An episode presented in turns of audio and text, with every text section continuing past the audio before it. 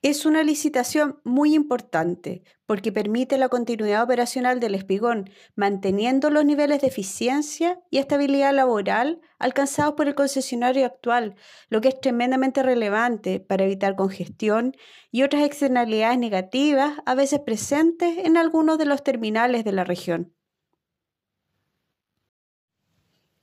Este punto es muy importante y quiero destacar que estamos trabajando un acuerdo con los trabajadores portuarios eventuales, de modo que las condiciones actualmente pactadas con Teceval a través de los convenios de provisión de puestos de trabajo se mantengan ante la entrada del nuevo concesionario.